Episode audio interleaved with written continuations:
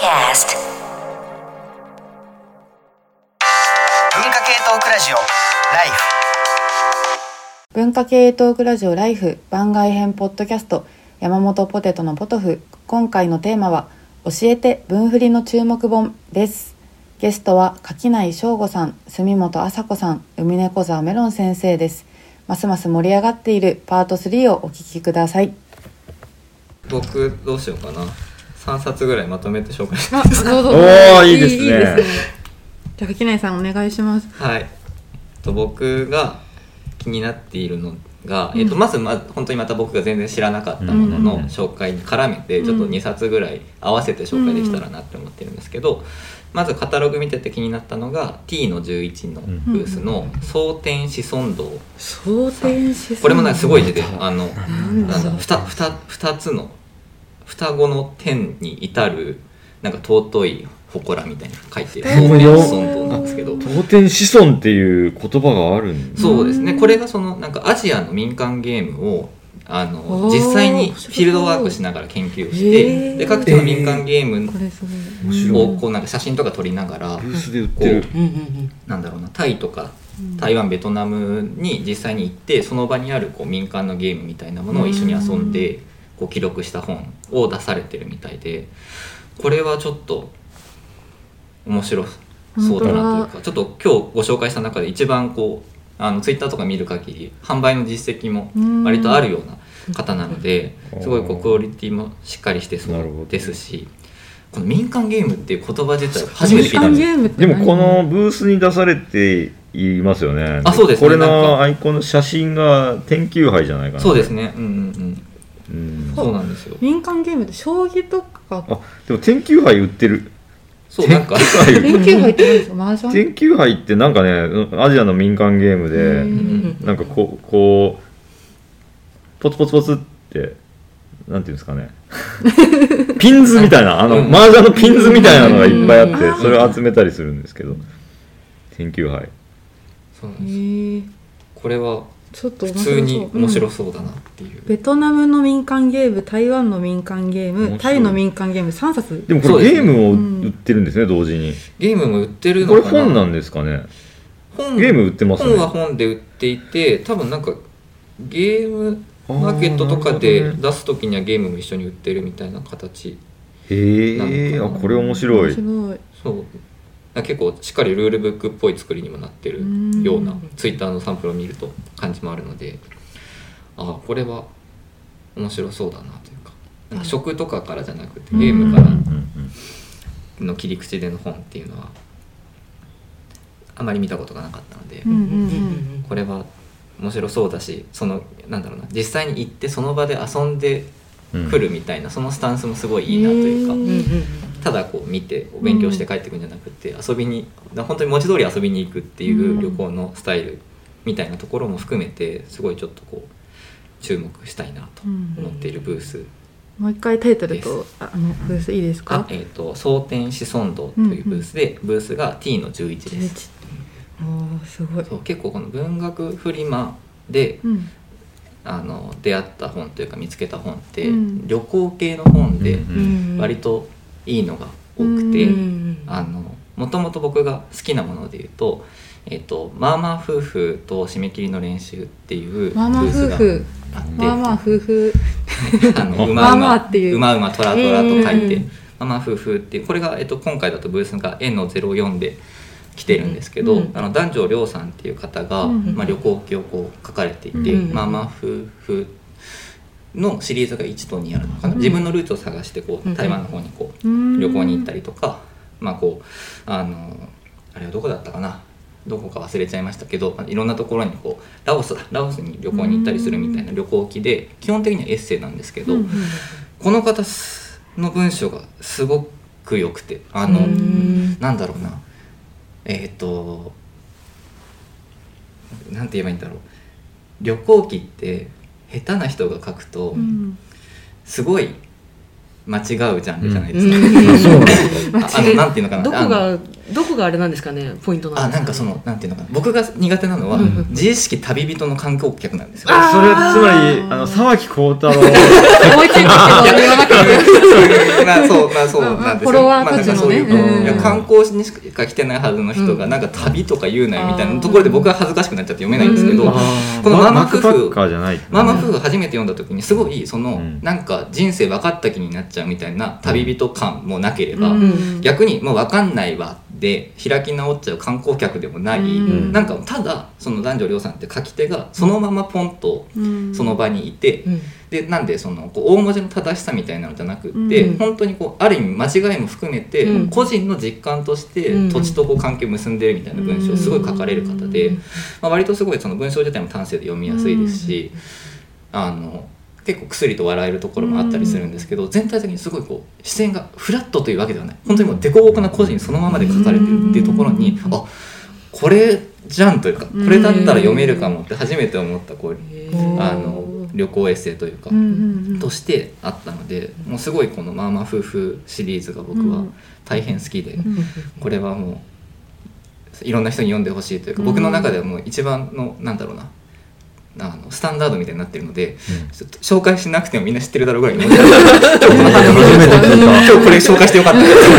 なんでこれは本当に自信を持ってお勧めできるうん。本なので「まあまあ夫婦と締め切りの練習」っていうブース名で絵の04にうんありますのでこれをんぜひうん皆さんチェックしてほしいなっていうふうにいやー面白い。チェックしよう。チェックしよう文振りってそのなんか自分の中の偏見となんかスタンダードがなんかすごい進んでるんじゃないかと思ってドキドキしますよね。そうですね。もうもうみんな知ってると思うけどみたいに話し始めて全く知らないからねそこがだからまた面白いです面白いな。よね、そうですね。だ男女亮さんはだから僕にとってのだからさっきの金んの話に近いですね。なんか当然こんなすごい人はみんなもう知ってると思うえでもいくらぐらい使います？毎回あーいやけ結構キリがなくて。いやないですないです。しかもあのやっぱり同人誌にもちゃんとこうお金をかけようっていうそうだよねあのあれが進んでるからあのちゃんと単価があの上がってきている。上がってきてまあそれは大事なことだと思うんですけど、まあ、気づいたらなんかね1万円とかすぐだって10冊買ったらもう1万円そうなんですよ。ですからね。だから予算をどれだけ抑えるかっていうことにすごい葛藤がありますよね。うん。とりあえず ISBN のコードがついてるものは後で買えるから、一旦ここでは買わないでもいいかみたいなのは結構はん考えますね。うん。そうなんですよ。だから僕らあうん。の現金がなくなる恐怖を あのクレジット決済を今回導入しました。今おお回我々のブースで素晴はらしい。だからお金がないって言わせないぞカードを使えって確かにカードはあります、一つ逃げ場がなくなります、あとなんか1万円出しづらいとかね。あもう崩していく。あやっぱ崩していくんだやっうん。ぱそれはもう文振りのなんか礼儀みたいな。うん。みんな崩していこそううそう。うん。崩して500円玉とかもいっぱい作って、うん。まあでも最近2は万2万ぐらい使ってしまう。いやいや2ね私も2万がうん。今回のなんかああれだなまあそれを超えたらやばいみたいうな、ん。いやでも2万2万か。と思って。そうそうそう。2万かすごいよ ね。そうなんですいや2万すごいそうなんね2万の重みをかみしめ2て。万の重みをね。でラもノベね何冊買えるかなみたいな、うん。すごい。うん。40冊ぐらい買えるかもしれまあ、ない、でもどうしてもね小ロットでするから、もううん。印刷費もちょっと高めにどうしてもなっちゃうからっていうことですよね。だから本当になんか薄い、なん80ページぐらいの本で1000円1200円ぐらい作ってるのを見ると最初は高いなって思ってたんですけど、うん。いざ自分で作ると、多分ほぼ赤だと思うんですよ、うん。その交通費とかそのもろもろの経そうなんですよ。費考えるとうん多分これでもギリギリなんだって、うん。全然儲かんないからね、うんそう思うのでそれをなんか知ってしまうともう買わざるを得ない。だって僕ら原稿料もらってないから、うん。自分たちでかななんかこれなんか一応原価は取れてるけど、うん。いやいや待てよ。俺らの原稿料出てねえからめっちゃ赤字だよこれみたいなそうあるある。みんなそうだもんね。そうですね、うん。なんかすごいた魂のというかねなんかこうちょっと資本主義とはちょっと違うなんかところで駆動してるあるある。なんかうん。うんお金じゃお金じゃないんだとまではないけど、うん。まあ、これも一つの資本主義だとは思うんだけど、うん。いやーまあお金かかるようんこういう風に作ったらっていうのをうみんながこうちょっとずつ理解して、うん。でも買うよ買い買いたいっていう気持ちが、あの煮詰めてあるのが分振りうですね。ん。じゃあ杉本さんあの他に注目してる本はありますか？はい、えっと反トランス差別人という、うん。えっと水上彩さんが中心になって、うんうん。えっと執筆編集されてる本で、うん。えっと、えーまあトランス差別まあざっくりですけど、まあについてこうすごくたくさんのあの意見、まあ、戸惑いとか、まあえー、と反発とかいいろいろあると思うんですけど、うんまあ、その辺をこうすごくグラデーションのあるところをあのエッセイエッセイですね。全部論考あブックガイドとかもあるんですけど、うん。えーあのまあ、エッセイを中心に、うんうん。えーしててすごくあの興興味というかなんか関心が高いうんうん。えー本で、えーすごいあの私も知らないこととかうん。まだ、えーと考え中な部分があるので、うんうん。なんか勉強になればと思ってうん。楽しみにしてます。なんか映画ガイド。エそうです。ッセイ映画ガイド。ブックガイド、うんうんうんうんうん。なるほど。水上彩さんがねそうですね。ん。あなんかね。とあと編集部では、えーうん高島凛さんと、うん。えー青本ゆずきさんかうな。ん。えーあこれいゆずきちょっと、ね、読み方がえっ、とちょっとあれなんですけど、うん。はい。うん。トランスジェンダーは難しくないとかって佐藤さんの論考とか、なんかうんすごく入り口にも良さそうですよね、うん。そのエッそうですねセイの内容を見てるるとなんかこうやっぱそのいろん反トランス差別っていうものがあるらしいっていう認識は結構広がってるとは思うんですけど、まあでもこうなかなかねその実情とか、うん。あのあのどういうところであのいろんな人がものを言ってるのかっていうのが、うん。なかなかこうちゃんとは見えてこないかもしれないので、うんまあ実際がどうなのかっていうところを、うんあの見れる本なのかなと思います。うんうんともう一回あの題名とあはい。ブースをえっと、うんえ反トランス差別人、えーで、えーブース名は反トランス差別人編集部。で、えー、と場所が、えー、U の44ですね、うんはい、注目だと。はい。うん。注目です、これちょっとうん。ねいろいろ問題としては見かけることが多いけど知らない人が多いから、うん。これはこういう本としては大事ですよね、うん。なんか今まだ状況がなんか、なんていうのかな。考える足がかりすらまだ見つかってない感じがうん。うんあるので、うん。なんか一つこいや今日なんかすごいいっぱい紹介していただいてうん。じゃあちょっとまあちょっと文学フリマ自分たちの出す本の紹介を。紹介もちょっとね。あでも出されるんですか出される方はいます出さあでも買う回線、えっ、と回線ですね。なんか寄稿昔寄稿したフリーペーパーがちょっと置かれるぐらいはありますけど、うん。まあ基本は回線で、うんうん。木内さん今回ブーうス僕はは出され今回は出さないんですけど、うん。委託で、うんうん。あの前作置いてもらうので、うん垣内さんのところに山本さんの本が置かれて、うん前回委前回そ託で。うです。うんうん。そうですそうです。そのブース自体はない。そのブース自体は今もうない。えっと今回は出ない、うん。あー。あの実は僕が当日普通に仕事が入っちゃいました今回分振りこんなに楽しみにしてる。んですけえどえいけいけないいけない。えー こんな紹介したのに結局いけないってことですか？だからそれこそだから僕こんなに染谷石太郎さんとおしゃべりしてみたいのに、うん。僕自身はいけないので、えー、どなたか代わりにそういうことですか？やってきてください、うん。もうこの皆さんに託します、うん。委託はもうあ決めでられてますかそうです。委託は、えっ、と絵の7172のうんうん。羽生さん HAB と書いて羽生さんっていううん。その、なんて毎回出版社でもあり取り次ぎでもありうん。みたいな、こうななんかプレストを読むそうですそうです。あ生活も。はいプレスト読む生活の版元さんに、うんえー、とプレスト読む生活っていうのが、まあ、そのプレストを読んでいるというのは嘘ではないんだけれども、基本的にプルーストと一緒に並続してた他の本の話ばっかりするっていう、うんもうただ楽しいだけの読書日記なんですけど、うんその日記の続編が今2冊かな？出ていて、うん。その本を両方とも陣で出してるんですけど、うん。それを置いてもらうのと,、うんえー、と雑談オブザ・デッドで先ほどもご紹介いただいたゾンビについての対談集みたいなものを、えーその場では売っていただく予定になっているので、うんよかったらチェックしていただきたいなと思ってます。メロン先生あは僕は、うん。えーそのバンドエリーズという名前で、うん。えー同人誌を出します。でブースがアーの23から24で多分新しいその別のところだと思うんですよ。うん。そこの壁壁さ壁あさ壁さん壁さ 入って横のところで、えっと、今回僕らは小短歌 VS 小説っていうので短歌をやろうと。で歌人の方々を呼んで、うん。短歌のやり方を教えてもらってその座談会をして、まず。うんトロンさんっていうあの歌人の方がおられて、ででトロンさんはもともとそのやっぱファースト世代というか、そういうのが好きな、うん。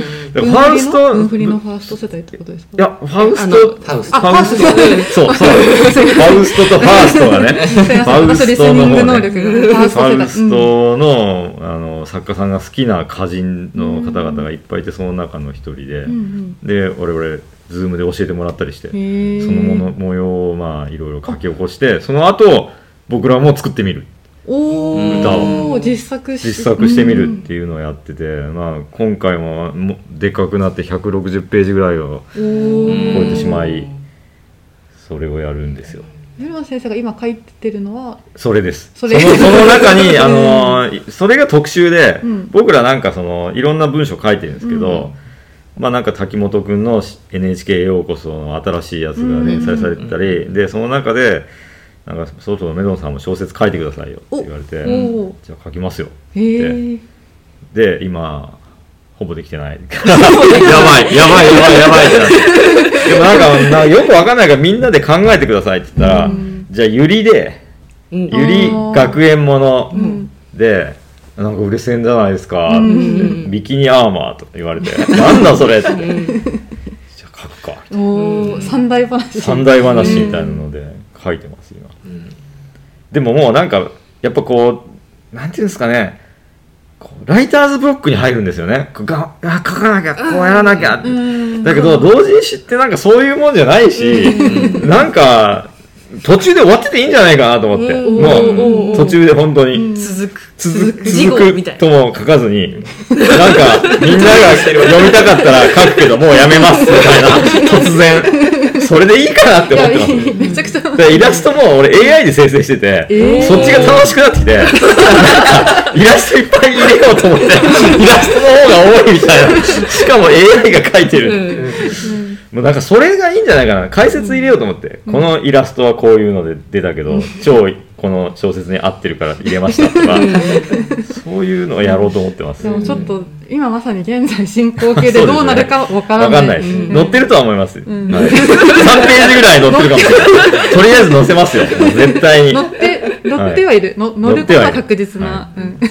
それが同人誌です。いや同人誌。いいですねいやでも短歌とか、うんあのえちょっとこ今回入れなんか惜しくも入れられなかった短歌すごい人気ですよ。すごいそう。なんか文振り短歌人気ありますよね。すごい。やっぱシーカはやっぱここが俺らのあ主戦場やみたいなうんぐらいで、あの短歌俳句あとまあ川柳もちょっとあるとうん思うんですけど、あのやっぱ充実しててやっぱ、うんあの多分文振りこれにも書いてありますけどなんか小説詩歌評論研究ノンフィクションで、うん。そのあの本屋行ったら詩歌ってすごいちょっとなあれかもしれないけど、ねあの文振りはあ文る振りでは4分の1の存在感を示しているっていう。一回もい行ったことない。どうやって買ったらいいんだろうってシシーカーカーはは本当おすすめを後でこっそりお教え特集のために シーカを読んだんですけど、うん。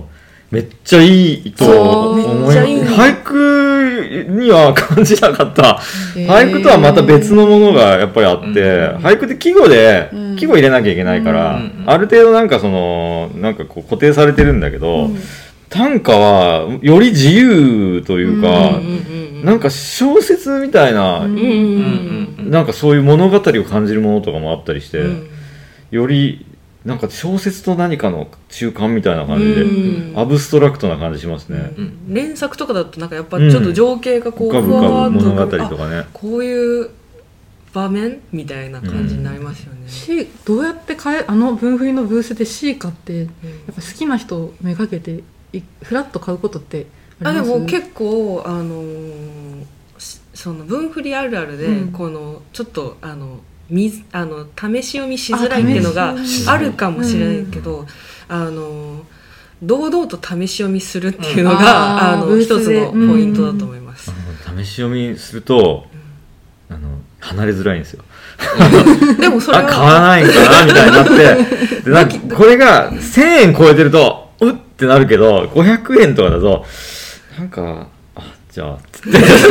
500円だと買っちゃうってありますね、そうでもやっぱり自分がブースに座ってる立場からすると素通りされるよりは読んでもらった方が嬉しいです。でもこれはもう本当に個人的なあれなんで、うん皆さんがそうかわかんないですけど、うんやっぱり文振りって一つ一つ単価が高くてで距離も近いから、うん。こうちょっと手に取ると、うん。その瞬間にすぐおしゃべりが始まっちゃって、うん。こんだけ盛り上がったのに買わないのもなみたいな気持ちに買う側だとなっちゃうんですけど、いる側からするとなんかこのブースにを知ってくれたっていうだけで結構嬉しいので。うん。会話があんまり発生したむしろ会話が発生すれば十分なんですよ。これ個人的には、でうん。一番悲しいのがすごい喋ったらうん。買わなきゃいけなさそうだから 目を合わせないでおなるほど。くですごいこう絶対にこっちのブース見てくれない方がやっぱり大半なんですよ、僕としてはあれが一番ああいや別にいいんだけど、うん。なんかせめてなんか目通してほしかったなみたいな気持ちになるので、結構そこはなんか読んでしれっと抜けちゃうみたいなうん。ことは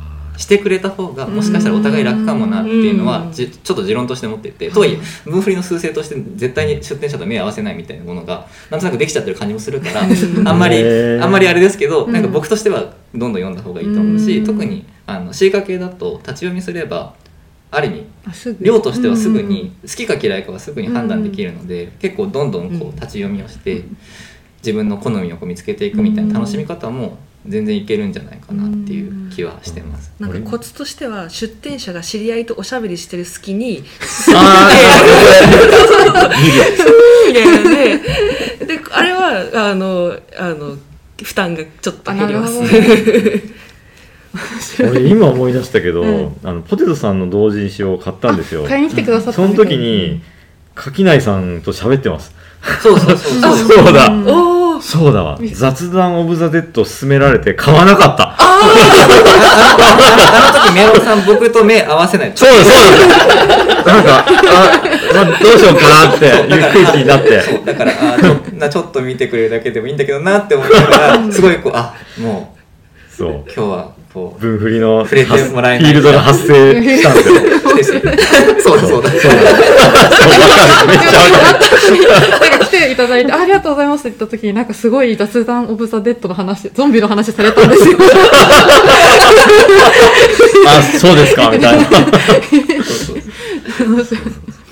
いいですね、あじゃあこう全然いいと。全然いい。立ち読みしていこう全然いいと。その可能性があるか置いと置いといた方がいいですね。こう。ああうん。試し読みあの用は買わなくていいです。立ち読み。おしゃべりだけでも。ううん。んまあ、楽しい。私もなんかこの前初めて1時間くらい店番したんですけどやっぱ楽しくて来てくれた人と会話したり、わかった。今回だそう買わなくてもいいから喋りかけてって。うん。あ置いとく。確かに。そう。でそれ結構大事ですよね、うん。なんか買わないんかいみたいな風に、うん。なんかそうね。なんかハードルを下げる。思われないよ思われたくないなっていうのももちろんわかるし、うん。でもそれこそこれだったら他のところで買えそうとか思ったら、とりあえずこうなんかその場でおしゃべりして、あとは後でまた他の本屋で買い買おうみたいなのも結構あったりするので、うん。なんか嘘でも今日だけしか買えないっていう。嘘 だ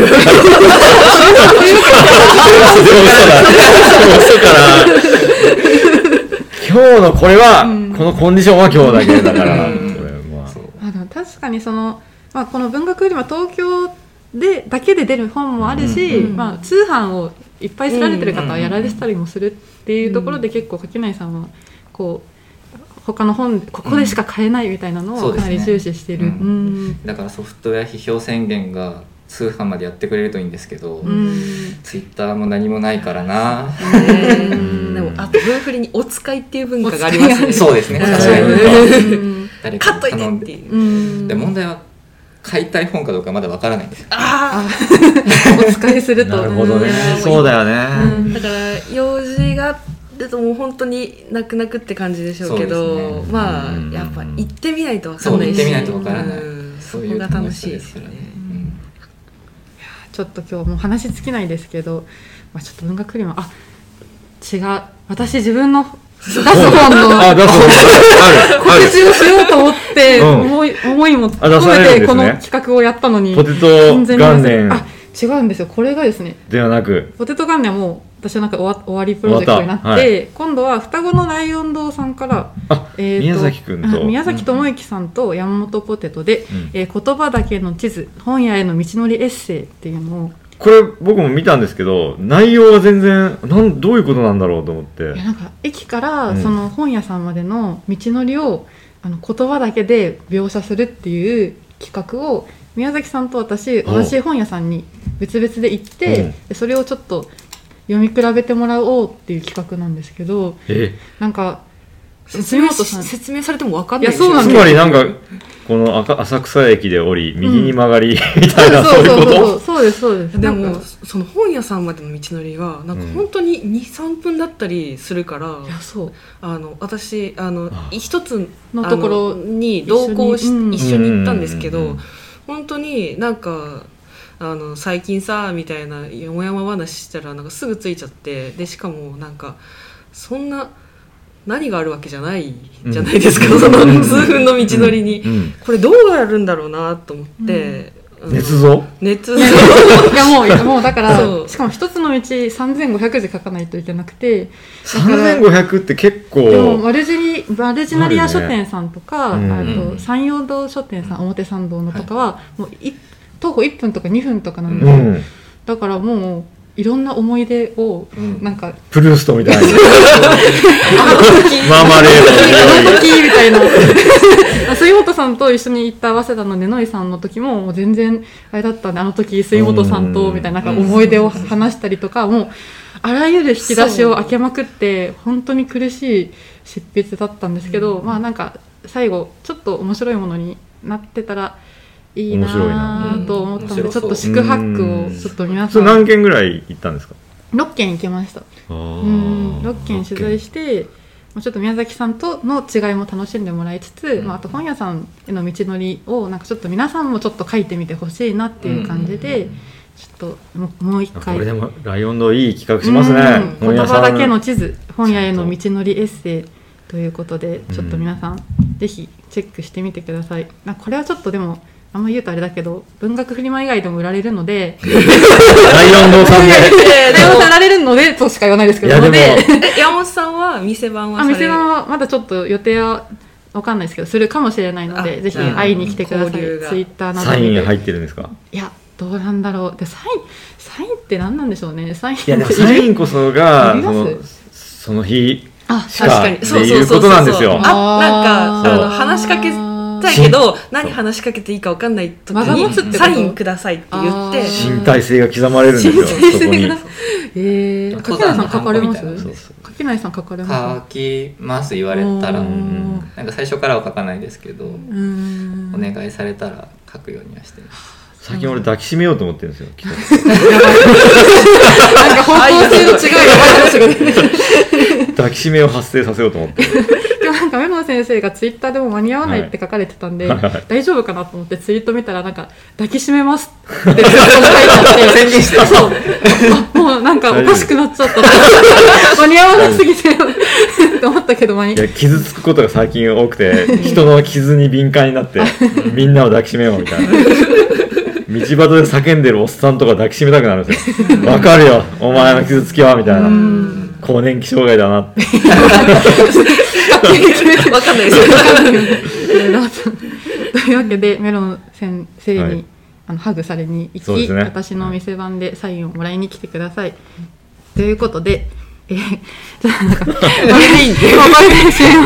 ー 今回の、えーゲストは、えー、柿内翔吾さん、住本麻子さん、海猫沢メロン先生でした。えー本日はありがとうございました。えーお聞きいただきましたのは、山本ポテトのポトフでした。さようなら。はい。さよなら